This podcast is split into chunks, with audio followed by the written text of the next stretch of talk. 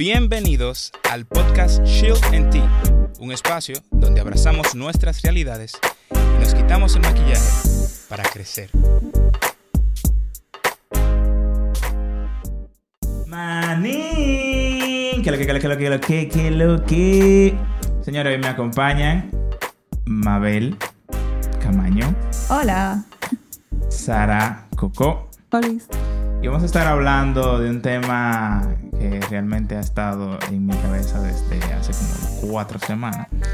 Y gracias a ustedes aparecieron para sacármelo. Porque de verdad que yo estaba pensándolo demasiado.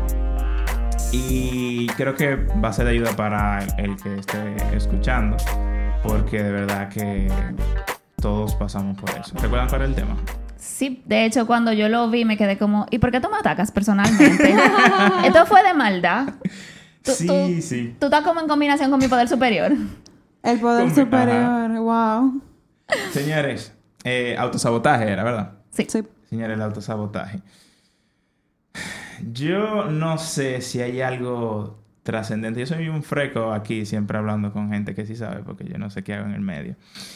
Eh, Preguntando. preguntando, sí. Porque yo no sé si hay algo más grande aquí pasando. Porque realmente que yo creo que yo no soy tan malo. O sea, ¿cómo yo puedo estar siempre autosabotándome? O sea, ¿cómo es? Autosaboteándome. Así Ah, es. mira. Así es. Dije, Sí. ejemplo uno. Sí, ejemplo número uno. En mi propio programa, Caleb, por favor.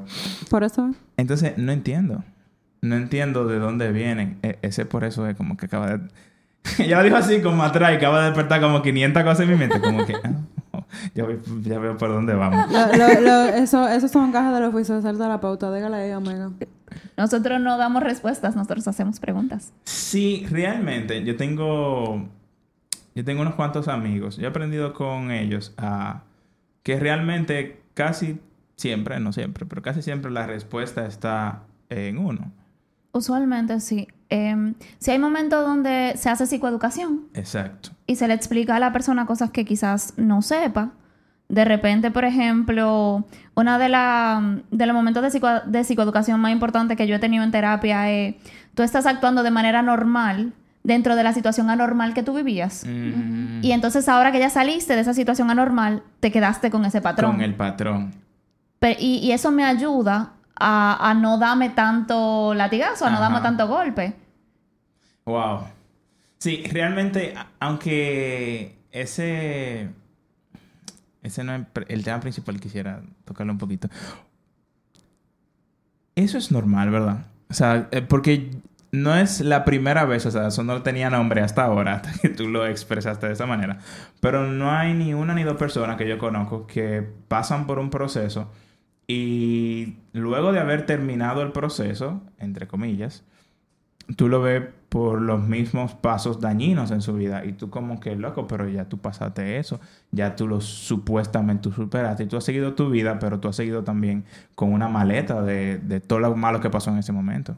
Eso, eso me acuerda a un meme de, de una rata para arriba de una funda de basura. eh, y decía arriba de que cuando tu terapeuta te pregunta si realmente así es que tú estás viviendo y tú le dices, ¡No toca mi basura! ¡Eso es mío! Ay, pero fue un regalo. Es que realmente al final eso, yo siento que esos patrones son como un punto de conexión con tu familia. Pues es como si fuera tu herencia. Mm, De una manera u otra, porque por ejemplo hay familia en la que aquí nosotros somos así. O sea, los tal cosa somos locos, los tal cosa somos médicos toditos, tú sabes, como... sí. Eh, y de repente también como ese fue tu, tu primer contacto, de repente como que, oh, pero ¿y hay otra forma de vivir la Hay otra vida? forma de vivir, ¿Cómo. ¿Cómo es eso? A mí me da mucha risa porque yo creo que el, el- el ejemplo más eh, hijo de su madre es con el apego. En, Al momento de tú elegir pareja. eh, y, y sobre todo con las mujeres que no tienen una figura paterna. Porque entonces terminan cogiendo hombres que son... que no están disponibles. Y yo tengo una compañera de terapia de grupo que ella siempre dice como que es increíble, como yo tengo cinco años viniendo a terapia, yo he hecho mucho progreso, yo interiormente, yo me siento bien, yo siento que yo estoy sana, pero Dios mío, caigo en el mismo gancho una y una y otra vez y otra vez y otra vez. Wow. Y Sí. aunque digamos que ese no es el tema principal, realmente el autosabotaje funciona así. Mm. El Ah, autosabotaje funciona como un patrón que tenemos, donde de repente como está diciendo Sara, porque puede que sea un, un regalo de mi familia, ese tipo de patrones donde nos hacemos daño. Entonces, eso es lo que yo entiendo, eso es lo que yo comprendo, eso es lo que me ayuda a, a estar conectado y a seguir siendo parte de este grupo. De, exacto, de, de este ente. Ajá. Y hay veces que también, eh, sobre todo cuando son patrones que, bueno, obviamente en este caso estamos hablando de autosabotaje, son patrones que te, te mantienen como en la miseria. La miseria es adictiva. Por eso hay, hay gente, la mayoría de los casos, que se le dificulta tanto salir de la depresión. Porque te jalan. En el momento en el que tú empiezas a salir, de repente el cerebro hace de que, espérate, no. Y glitchea durísimo y, y te da para atrás y tú vuelves a lo mismo. Pasa con la adicto y con la recaída. que, que tú lo ves que de verdad quieren hacer un cambio, que de verdad están intentando y comienzan y están haciendo todo su proceso de recondicionamiento, bla, bla, bla, bla. Y un día, un día, Freaking día. No solamente eso, sino que el ambiente se condiciona y se acostumbra. Y entonces de repente no es solamente un autosabotaje, sino que hay... Cambia cuesta. Sí. Y hacer la cosa diferente cuesta. y duele. Recrearse. Y no solamente que duele porque duele, porque estamos haciendo el proceso nosotros, sino que Por lo que hablábamos ahorita de la pérdida. Sí, y la gente alrededor no, no necesariamente entiende que estamos pasando por algo diferente. Y yo me acuerdo, por ejemplo, y creo que lo, lo había comentado, la primera Navidad cuando abuelo dejó de tomar alcohol, que abuela estaba muy ansiosa porque ella quería guardarle la cervecita a fulano y guardarle el vino a no sé quién, pero abuelo no estaba tomando alcohol. Entonces, de repente, eso es un sabotaje Exacto. para el proceso de mi abuelo, pero también era un autosabotaje para ella porque realmente su vida era mucho más vivible Estable, Ajá. tranquila, feliz. con abuelo eh, sin beber alcohol. Exacto. Exacto. Wow. A mí me encanta, como siempre, todos los temas tienen algo que ver, aunque sea un poquito en esta área. Porque eh, esa parte de que tú mencionas, y, y me gusta la terminología del regalo, que es la segunda vez que la oigo. Creo que de ti misma, realmente. Probablemente. Eh, me gusta y al mismo tiempo me resulta eh, problemático eh, la realidad de ese regalo. Porque es que todos recibimos algún tipo de regalo. Y es inevitable que uno de ellos sea malo. Oye, o, o como tú dijiste una vez, no malo, sino que tal vez no es saludable. Eh, no es saludable. ¿Qué hacemos eh, bajo la realidad? Mm, termina la... ¿Qué hacemos bajo la realidad de, de esto? O sea, primero más que nada, ah, eh, vamos a dar un paso atrás. ¿Qué es en sí eh, este problema? ¿Qué es el autosabotaje? Así que lo podríamos llamar un problema. El autosabotaje básicamente es como la vocecita que tú tienes en tu cabeza que no te deja vivir y que te hace la vida miserable y que cada vez que tú quieres hacer algo no te deja porque eh, tú eres una M, tú no sirves, tú no te mereces eso, tú no puedes. El tú no puedes sobre todo, yo creo que yo me quedo con ese porque el autosabotaje tiene que ver mucho con yo no tener credibilidad en lo que yo puedo hacer. Por lo tanto, si yo no lo puedo hacer, lo que yo quiero hacer, yo no lo voy a hacer porque yo no puedo. Eh, para mí tiene mucho que ver con, por ejemplo, la, eh, eh, el mensaje que te deja el trauma, que hablábamos nosotros en uno de los episodios. Porque al final, eh, el autosabotaje es un mensaje que se queda de que en algún momento tú estabas como lidiando con algo y tuviste dificultades. Todo el mundo tiene dificultades eh, aprendiendo lo que sea, porque Sí. somos humanos y al no saber no y venimos ser con eso inexperto- como en Matrix, que nos lo inyectan por atrás. Exacto. Eh, obviamente, la dificultad va a estar ahí. Es un reto. Uno va a chipear. Pero eso pasa específicamente cuando o nadie te apoyó y te dio quizás la ayuda que tú necesitabas o te brindó el conocimiento o la guía que tú necesitabas o esa guía vino en forma de es que tú eres un estúpido, es que tú no puedes, es que tú no sabes, ven pasa que tú no sabes. La- para mí yo creo que una de las cosas que más deja claro ese mensaje de autosabotaje en, en uno como adulto es cuando un niño a ti te lo sentó porque Sí, tú no sí, sabes. Y por qué no los muchachos no hacen pasa eso. ven, pasa- ven, pasa- eso. O sea, eh, es como una pérdida de, de esa autonomía. Tú y no obviamente. Claro, y obviamente perder tu autonomía tiene mucho que ver con, con la depresión, porque al final, ¿qué sentido tiene la vida si yo no puedo Valerme. hacer cosas ni valerme por mí mismo? Porque por más que digan, hacer es una parte fundamental de estar. Ayúdame a ver cuál es la palabra. Ok, De sentirse. ¿De competente? No. Porque va más allá de competente. Autonomía. No, Completo. eh, realización. Autorrealización. Sí, de- yo creo que es, es una parte fundamental de la autorrealización porque el yo llegar a dar o a hacer implica que ya yo estoy completo, ya yo he recibido lo suficiente. Eh, bueno, sí. Ay, las Sí. monedas. Ok, tengo, tengo dos cosas. Una, yo le agregaría a la definición también que a veces es cuando logramos algo, pero entonces ese trofeo lo ensuciamos o fuñimos otra cosa diferente. Entonces, por ejemplo, yo tengo una amiga que ella se puso para ella, se puso a dieta, se puso a terminar la universidad y de repente pasó una cosa en la materia que ella está haciendo y se le dio que ella pasó la materia. Y el mismo día que ella entregó el trabajo final para terminar la materia, se dio unas harturas de patelito. Y después que se dio las harturas de patelito, se fue y se comió no sé cuánto bollito, no sé cuánto pedazo de pizza. O sea, como rompió su dieta de una manera en que ella no la había roto desde que la comenzó. Y no, no, no nada más lo de romper la dieta, sino que yo sé de quién tú hablas y tiene mucho que ver con, con darse la tracona después de que tú logras comer como tú debes de comer para cuidarte bien y para no sentirte mal por haber comido de más y, como todo lo que y en el, en el proceso particular de ella, su trabajo con la comida, la relación que ella estaba logrando con la comida, es ahora mismo un pilar del que ella se siente muy orgullosa.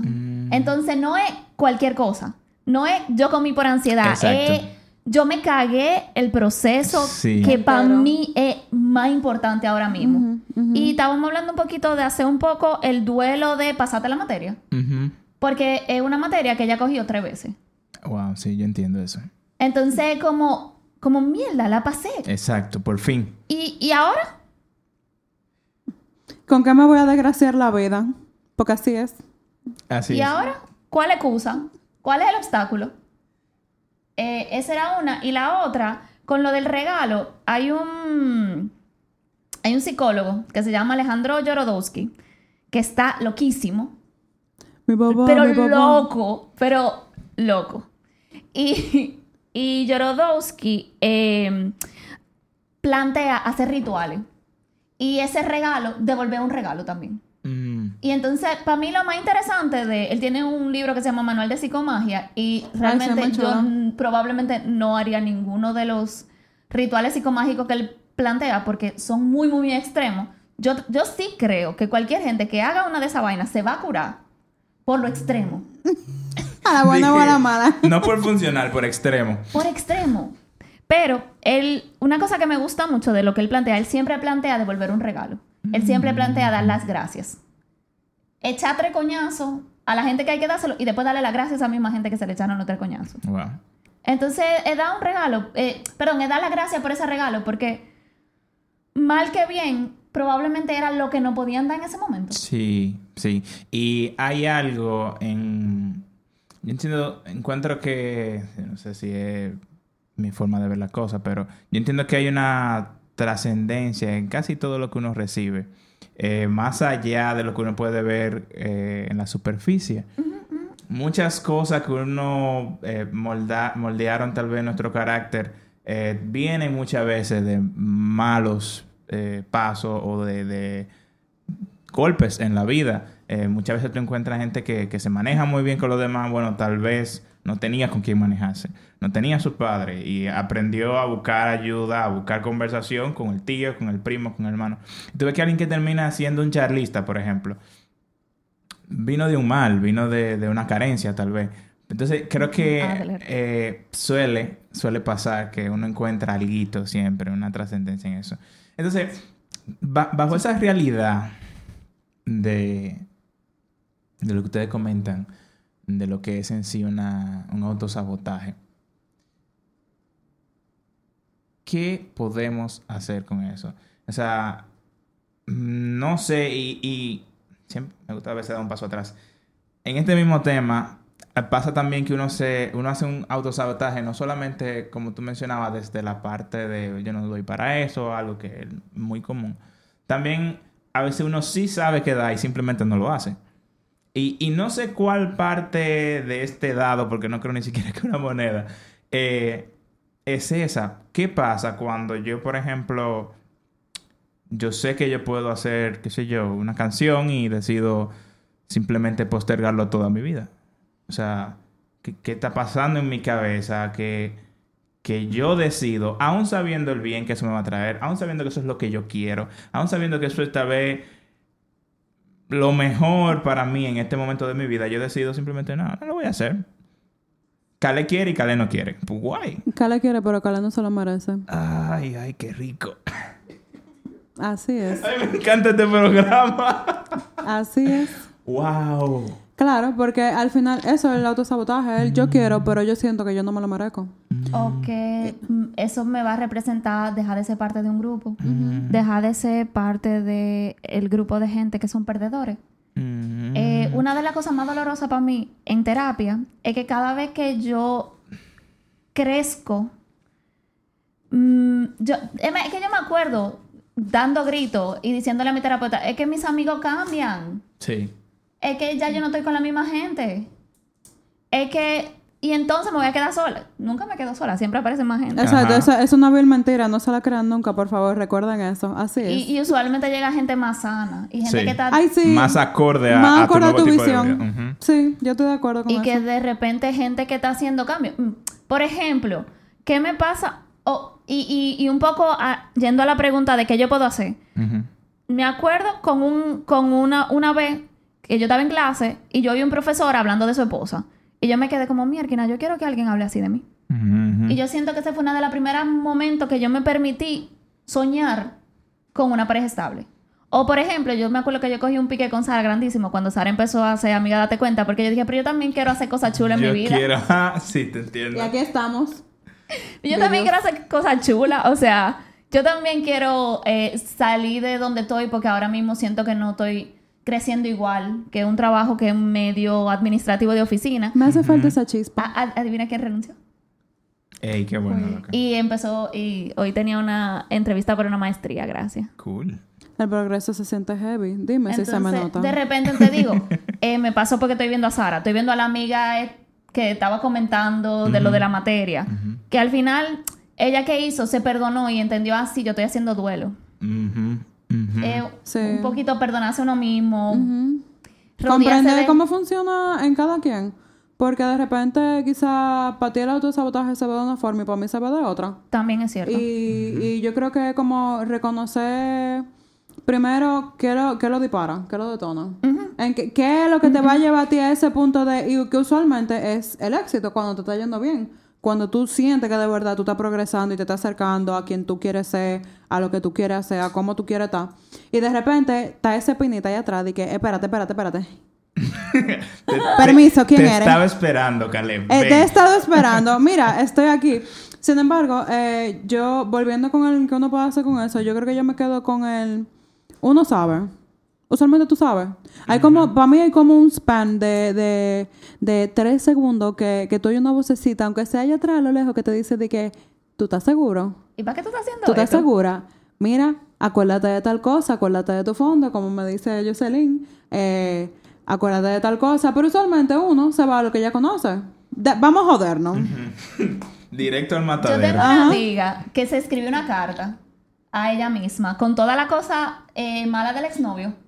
O, o sea, no era con toda la cosa mala, pero era una carta de mira. Acuérdate cómo tú te estás sintiendo ahora. Tú te estás sintiendo así, así, así. Exacto. Y él hizo Recuérdalo. esto, y no sé qué, no sé cuánto. Ella se escribió su carta. Y un par de años más para adelante, cuando ella entró a Facebook, que el pana se iba a casar, que le dio todo él, esa podría ser yo. Ella fue y buscó su carta. Y leyó Mira la realidad. De, acuérdate que por lo menos cuando eso no era él. Eh, y creo que me acordé también de otro de otra cosa que puede causar el autosabotaje y es que la vulnerabilidad causa mucho miedo. Sí. Y cuando Sí. tenemos éxito, eh, nos sentimos vulnerables porque lo podemos perder. Y esa Y sensación usualmente de, no sabemos cómo cope. como esa, eso. esa, esa puede ser como otra cosa, aparte de, de yo me lo merezco. Otra cosa puede ser, pero ¿y si yo lo consigo y lo pierdo? ¿Me va a doler? Sí. ¿Tú Sí. sabes que ni me voy a arriesgar? Ese, Eh, eh, ese mantenerse en la zona de confort que tú estabas mencionando. Yo estaba anotando algo, eso sobre la eh, zona de confort, y era, iba más o menos por ahí, eh, que es el nuevo peso del progreso.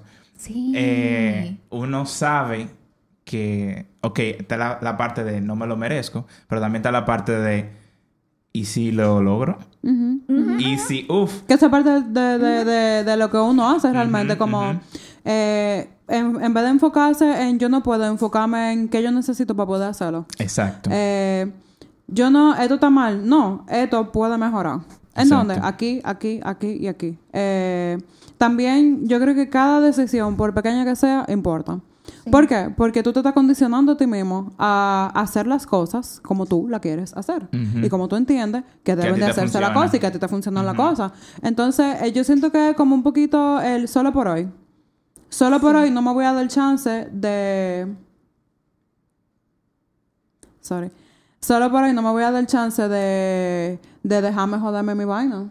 Solo voy- por hoy, yo voy a hacer lo que yo entiendo que yo tengo que hacer. Solo por hoy, yo voy a decidir hacer lo que a mí mejor me conviene. Porque otra, otra hipótesis al, pero yo sé que yo lo tengo que hacer, yo sé que yo lo puedo hacer, es el perfeccionismo que te atrapa, de quererlo hacer perfecto. Sí. Y, y esa, eh, me acuerdo de una frase que me ayuda con eso, es que el primer borrador es perfecto con ser. Es perfecto con ser. ¡Wow! Yo Con ser. Ajá. Me gustó. Tú sabes que sí. Y sobre todo porque yo siento que a veces eh, la gente que tendemos, te- tenemos tendencia al perfeccionismo no nos damos el crédito por lo que ya estamos haciendo. Y lo digo porque, por ejemplo, yo sé dónde yo quiero estar, yo no estoy ni cerca, pero en el momento en el que yo entendí eso, me permitió como disfrutar de ese momentico de, bueno, pero yo tengo esto y tengo esto, y eso aparte de eso también, eso se ve así también. Y esto me salió chulo. Y esto me salió Y chulo. sí, y me a mí me pasó eso en el otro episodio que grabamos. Sí, sí, a mí realmente esto surgió así mismo. Fue como lo mismo, el hecho de que sea va a ser suficiente. Vamos a empezar. Y salió el primer episodio y fue como oh, pues yo puedo hacer otro. esto como que yo soporto. Y que, pero esto está heavy. ¿Y si yo hago esto ahora? Exacto. Pero vamos, vamos a conseguir una lucecita, pero esto se puede. ¿Y si yo consigo otra cámara? Y ahí tú, vas- tú vas creciendo. Hay algo que yo quisiera como que analizar, que es que, ¿verdad? Existe simplemente el caso de que puede que simplemente no lo esté, no me esté autosabotando. O sea, ¿cómo yo diferencio las complicaciones normales de la vida con un autosabotaje? ¿Es de- desde la perspectiva o qué? Porque, por ejemplo, el, el- el hecho de, de que yo mm, algo no me salga bien no significa que yo intencionalmente me dañé mi proceso. Es que no es lo mismo. Eh, yo llegué tarde porque había un taponazo. a- yo esperé al último momento para Mm. salir en el que yo sabía que podía llegar temprano y me agarró el tapón. Tú eres el malo. Honestidad, ante todo. Tú Yo eres voy a decir malo. eso mismo. Claro, porque eh, es lo que te digo, al final uno sabe. Sí. Lo que pasa es que uno mismo se engaña para hacerse sentir mejor. Y como para calmar un poco la ansiedad de, mierda, me jodí otra vez. Ay, perdón. No, no, no Eh, hay problema. Eh, pero sí, se me fue lo que iba a decir. Por eso mismo. Eh, tiene que ver con, con ser honesto primero con uno mismo. Porque realmente... Porque, eh, de nuevo, no es lo mismo. O sea, esperar al último momento en el que yo pudiera haber hecho lo que tenía que hacer. Ah, ven acá, pero yo sé esto hace un mes. Yo pude haber arrancado hace por lo menos dos semanas. Y Exacto. particularmente a mí la perfección me da con, mira, es que si yo lo hubiera hecho desde el principio y me sale mal, soy yo que no sirvo. Pero si yo espero el último chin y me sale bien, tú sabes lo bacana que yo soy. Yo soy súper bacana. Ay, sí, yo soy una dura. Yo no estudié para ese examen y yo pasé esa materia en A. Yo me pasé la carrera entera durmiendo y yo no, no estudié nunca. Y al momento de- Felicidades. Sí, bien por ti. A la hora de la No, verdad, mi saqué amor, una tienes que agarrar todo eso y darle para atrás. Claro. sa- Saqué una sede campeón y ni estudié. Wow. No había escuchado eso. Yo. Ay, Dios mío.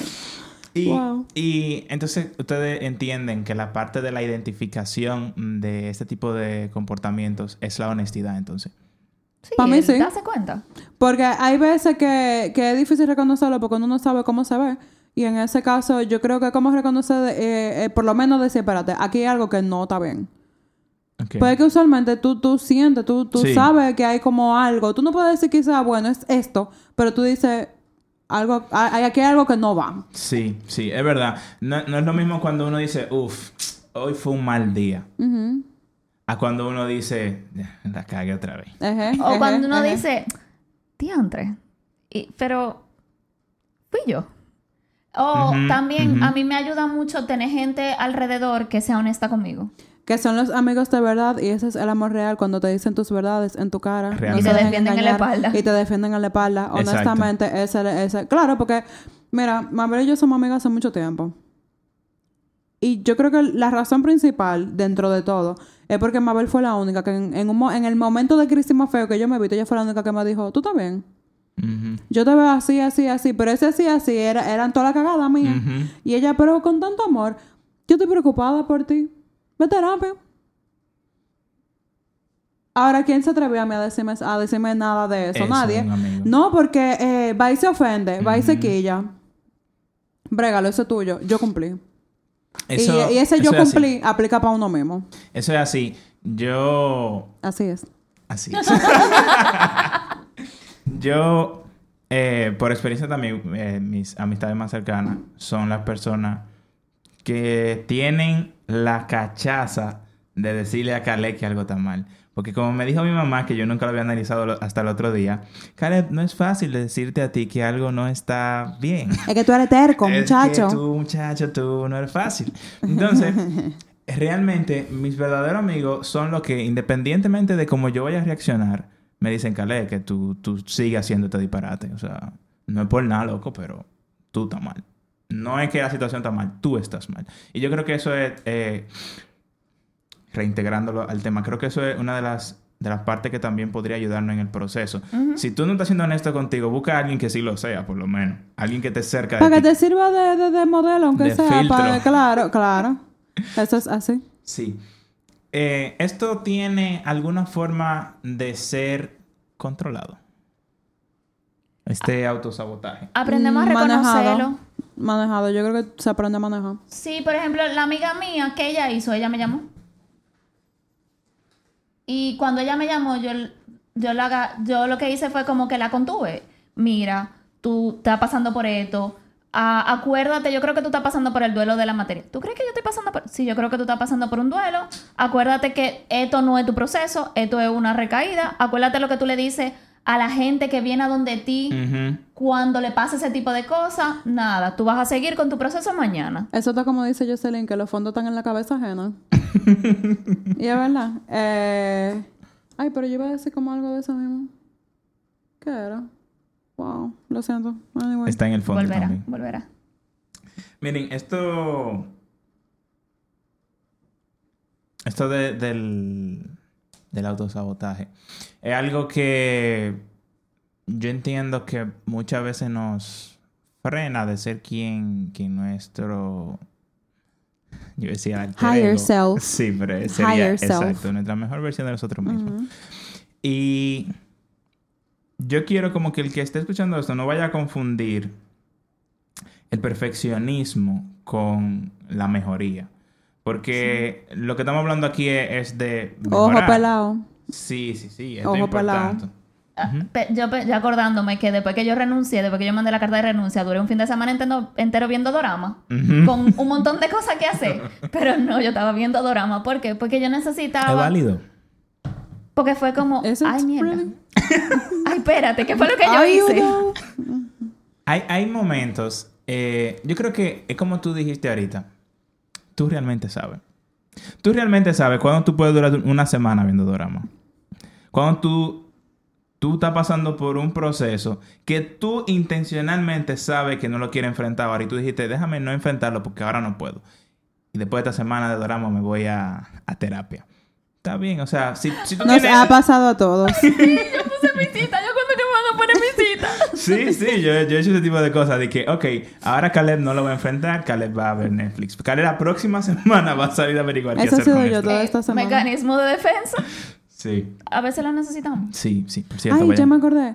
Eh, con lo que tú estabas diciendo de que, de que tú llamaste a, a tu amiga eh, y de que aprendemos a manejarlo, yo creo que lo que uno va a aprender realmente es como hacer un repertorio de estrategias. Sí. De qué yo puedo hacer cuando me pasa esto.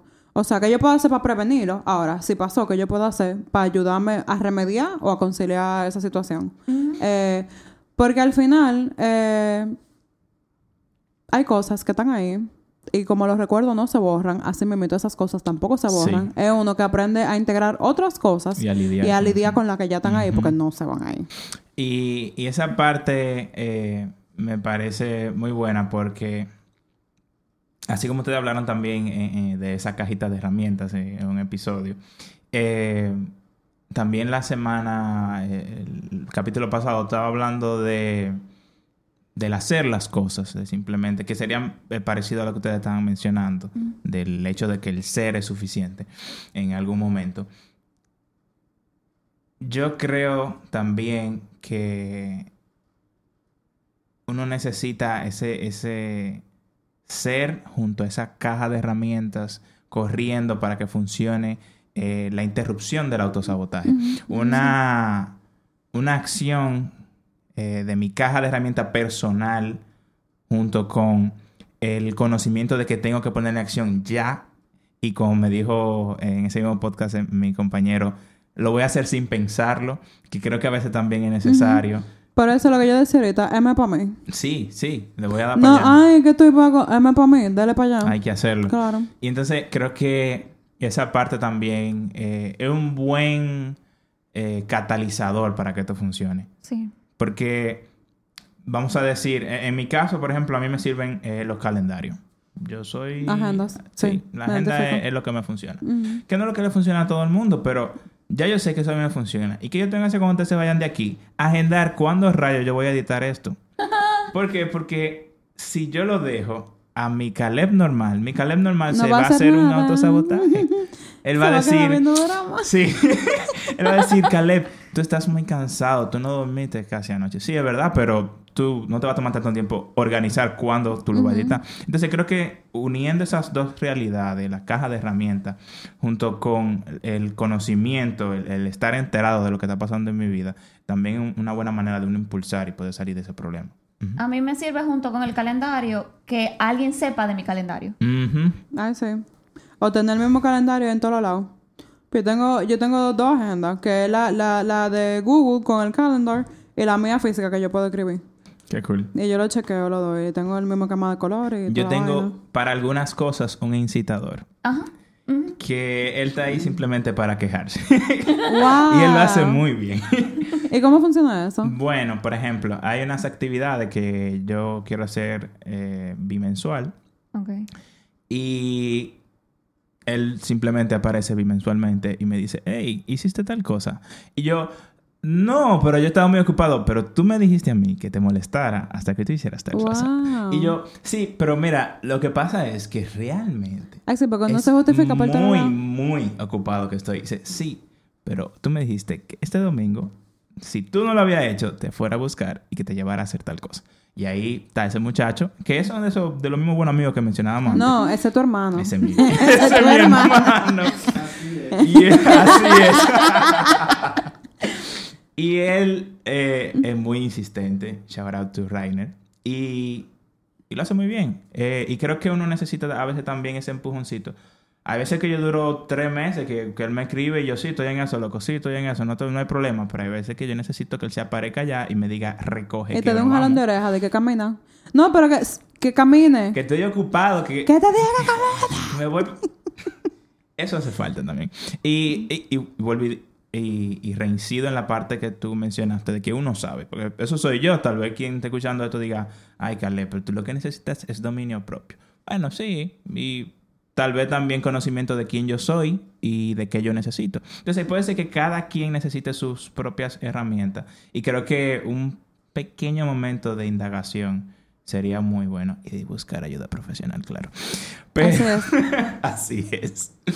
Pero no sé si quieren eh, agregar algo más eh, para ir cerrando, pero me parece muy, muy interesante todo lo que ustedes han dicho. Muchas cosas de las que ustedes dicen aquí, yo como, como persona de este lado simplemente estoy analizando todo bien rápido y cuando yo me siento a escucharlo es como, wow, sí, en verdad, eso está Y tú sabes que lo grande, que cuando salgamos de aquí, todavía hasta la semana que viene tú vas a estar maquinando, ven acá, pero estábamos hablando de Sí, tal cosa y ahora sí. que yo lo pienso. Que, que de repente cuando yo lo oiga fregando, porque yo oigo podcast fregando, Yo también.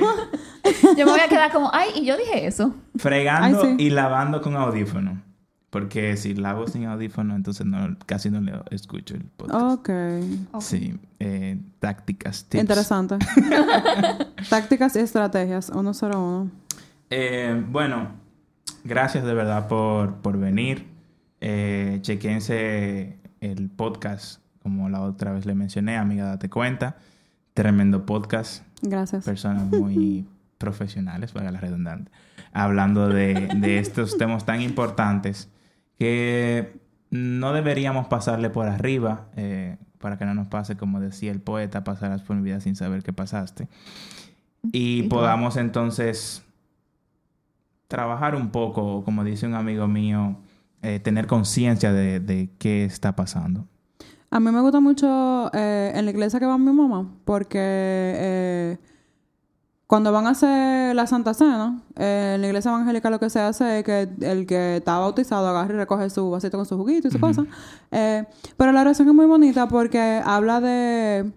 Hay un pedacito que dice como que eh, estas son las áreas en las que he perdido el sello. Perdóname y ayúdame a volverlo a recuperar. Exacto. Y yo creo que eso es como la primera, como pedirse perdón a uno mismo por Sí. hacerse tanto daño.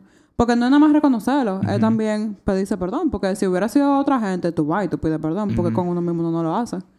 Eh, Y perdonarse. y perdonarse, claro, y genuinamente perdonarse y decir, ok, que, que vamos a trabajar en conjunto. Yo digo que nosotros somos 20 aquí arriba y yo lo que hago es, vamos a hacer reunión, señora, hoy toca Sí. reunión, vamos, hablemos. Amiga, Sí. vamos a hablar. Y, y aparte de, de reconocer todo eso, también estar en la disposición de verdad de, de abrazar ese cambio. Sí. Porque no es de, bueno, está bien, vamos a hacerlo, no, es abrazado, así con, con Y, deseo. y sobre esa parte de la reunión eh, que tú haces, creo que el que está escuchando es bueno que identifique cómo eh, crea esa reunión, cómo hace que ese proceso se inicialice. Eh, y podría ser basado en los tipos de aprendizaje o lo que sea, que otro, otro Tránquese tema. su cuarto con usted mismo y abrace su almohada y exacto, resuelvan, si usted claro. necesita caminar y ponerse a hablar en el techo, haga eso. Si necesita agarrar un cuaderno, agarre su cuaderno. Si necesita ponerse audífono y poner música, ponerse a bailar hasta que su cerebro Si decida traer necesita algo. agarrar un lápiz o un pincel y crear algo, hágalo, porque Sí, al sí, final eh, hacer música. eso, es abrir una conversación con uno mismo. Y cuando eso salga, entonces no lo ignore. No se haga como que No se haga la loca. hice una obra de arte totalmente desrelacionada a mi vida. No, hay algo pasando. ahí. Rica disociación. sí, Suaves exacto. disociaciones. Eh, gracias de verdad, eh, Mabel, por acompañarnos hoy. Un placer de verdad. Y Sara. Eh, también gracias por acompañarnos, nuestro amigo aquí atrás en cámara. Eh, así es, así es. Muy bueno su compañía. Y de verdad, eh, recuerden que esto se trata de algo mucho más trascendente que lo que estamos aquí. eh, de que tú que estás escuchando puedas de verdad empezar a trabajar en tu vida ciertos cambios que son necesarios para poder echar para adelante. Así que como siempre, chill and tea. Adiós, Peace. gracias. Bye.